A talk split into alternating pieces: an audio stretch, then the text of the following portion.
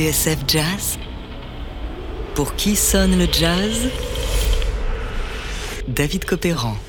Aujourd'hui, Sidney Bechet, passeport pour le swing, troisième partie.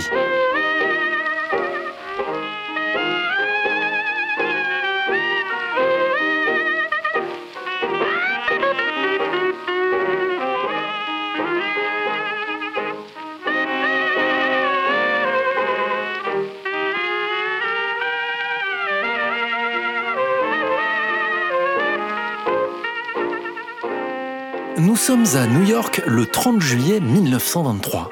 Indésirable en Angleterre depuis qu'il a été condamné pour coups et blessures, Sidney Bechet, 26 ans, est de retour aux États-Unis. Il y renfile pour de bon son costume d'oiseau de nuit, papillonnant d'une boîte à l'autre. On l'aperçoit dans des revues et des comédies musicales. Il lui arrive même de jouer des petits rôles sans que l'on puisse y voir un quelconque plan de carrière.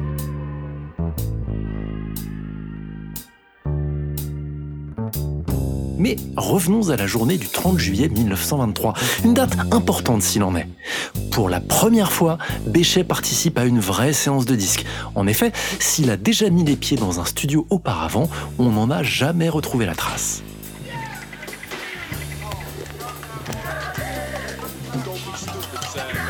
Ce jour-là, Béchet retrouve une vieille connaissance, le pianiste Clarence Williams, un Louisianais comme lui, qui a joué son rôle dans les débuts de la musique afro-américaine au disque. Il est compositeur, éditeur et travaille avec la compagnie OK. C'est à ce titre qu'il a créé le Clarence Williams Blue Five, une formation de studio dans laquelle Béchet va faire des merveilles. Écoutez Wildcat Blues, que beaucoup considèrent comme le premier grand solo de saxophone enregistré.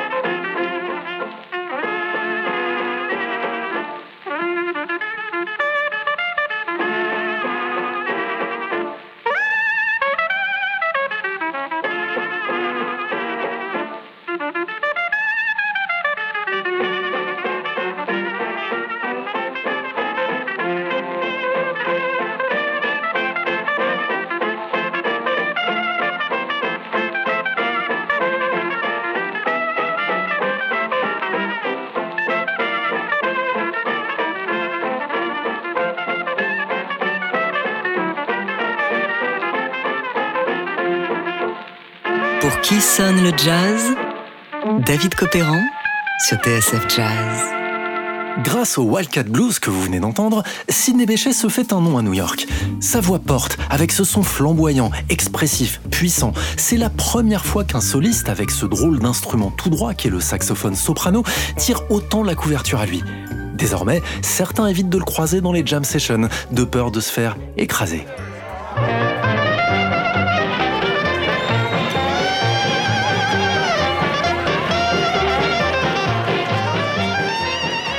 En tout cas, ce milieu d'années 20 à New York est une période faste. Il se marie, ouvre un club, rencontre Duke Ellington et gagne pas mal d'argent.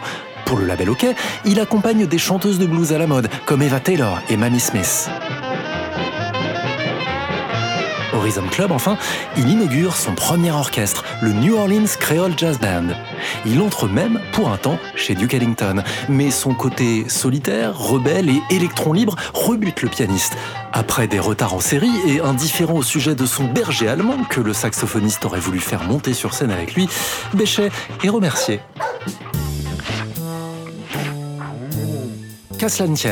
À ce moment-là, comme l'explique Christian Béthune dans son Sidney Béchet aux éditions Parenthèses, le soprano a plusieurs longueurs d'avance. En matière d'invention et d'expressivité, personne ne peut rivaliser, même Louis Armstrong, qu'il retrouve en 1924. Écoutez-les improviser, chacun leur tour, dans ce Texas Moner Blues. D'abord Armstrong, puis Béchet, et voyez la différence.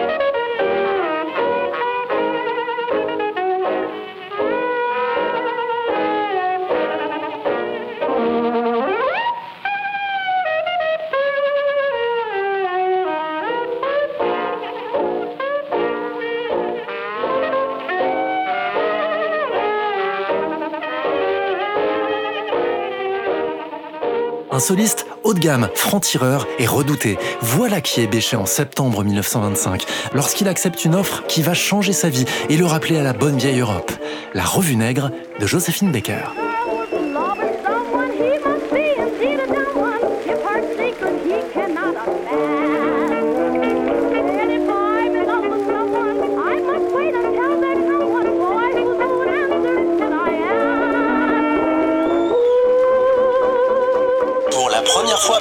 Le plus formidable spectacle de New York, la Revue Nègre. Annonce l'affiche. Le spectacle s'ouvre le 2 octobre 1925 au Théâtre des Champs-Élysées.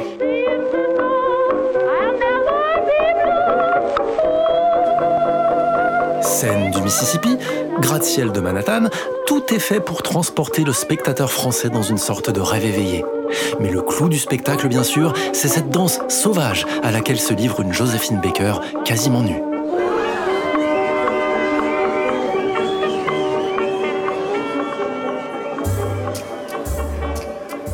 Béchet a quelques moments de choix dans la revue, dont le tableau d'ouverture ou le vibrato de sa clarinette met tout le monde d'accord, la star, bien sûr, c'est Joséphine.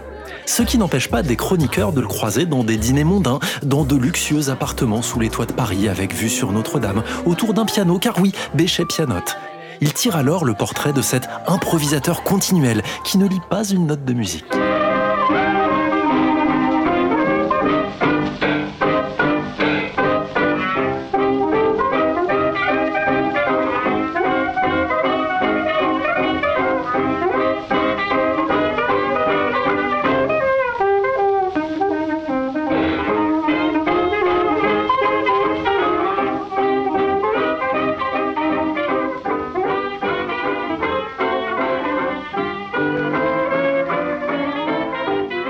La revue Nègre ne dure qu'un temps.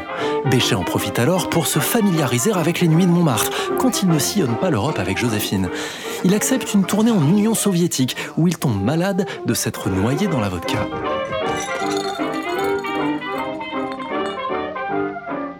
Après Moscou, Kiev, Odessa, viennent Rome, Francfort, Stockholm et Luxembourg avant de revenir à Paris où il emménage dans un appartement près de la rue Fontaine dans le 9e arrondissement.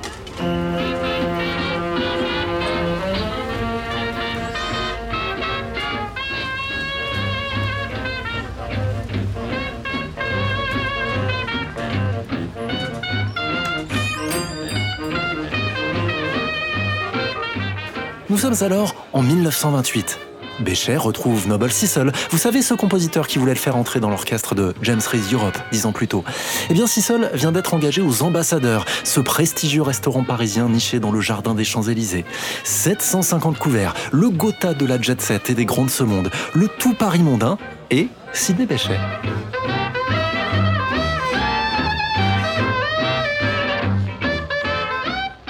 Seule l'autorité d'un Béchet était en mesure de capter l'attention de la turbulente assistance, raconte Noble Sissel dans l'ouvrage de Christian Béthune, Sidney Béchet, aux éditions Parenthèses. Un soir, il me demanda de lui laisser jouer un solo de soprano. Il monta en haut de l'estrade et rejeta la tête en arrière en saisissant son saxophone.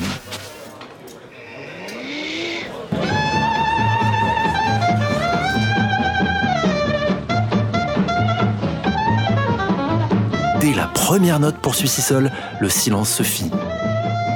750 fourchettes et couteaux s'arrêtèrent comme par enchantement.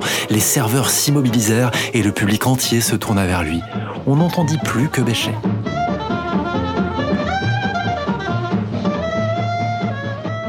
Oui, il existe bien un effet Sidney Béchet, un son massif et sans concession qui écrase tout sur son passage tel un bulldozer. Imaginez un peu la rugosité et la violence de la Nouvelle-Orléans au milieu des dorures et des verres en cristal.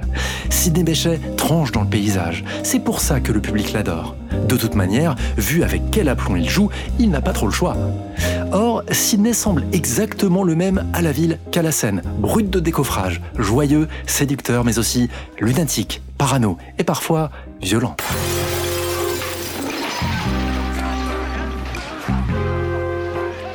Voilà pourquoi, le matin du 22 décembre 1928, à rue Fontaine, dans le 9e arrondissement, à quelques pas du Moulin Rouge, dans ce quartier grouillant de boîtes qui est devenu son quartier général, Béchet va s'accrocher avec l'un de ses camarades musiciens. Un joueur de banjo qu'il va défier dans un duel façon western devant un bureau de tabac, blessant à coups d'arme à feu au moins trois passants qui, eux, n'avaient rien demandé. C'est la scène que je vous ai racontée dans le premier épisode de notre série. Écroué à la prison de Fresnes au printemps 1929, Sidney Béchet va croupir 11 mois derrière les barreaux. En outre, il est condamné à verser 11 000 francs de dommages et intérêts. À sa sortie, Béchet n'a pas beaucoup d'options. Expulsé de France, il est aussi, vous vous en rappelez, interdit de séjour au Royaume-Uni. Quant à retourner aux États-Unis, mieux vaut ne pas y songer. Le saxophoniste y a laissé des affaires un peu louches, des patrons de clubs furieux et une épouse qui n'attend qu'une chose, lui mettre le grappin dessus pour une petite explication. Alors, que va faire notre héros? Réponse bientôt dans Pour qui sonne le jazz.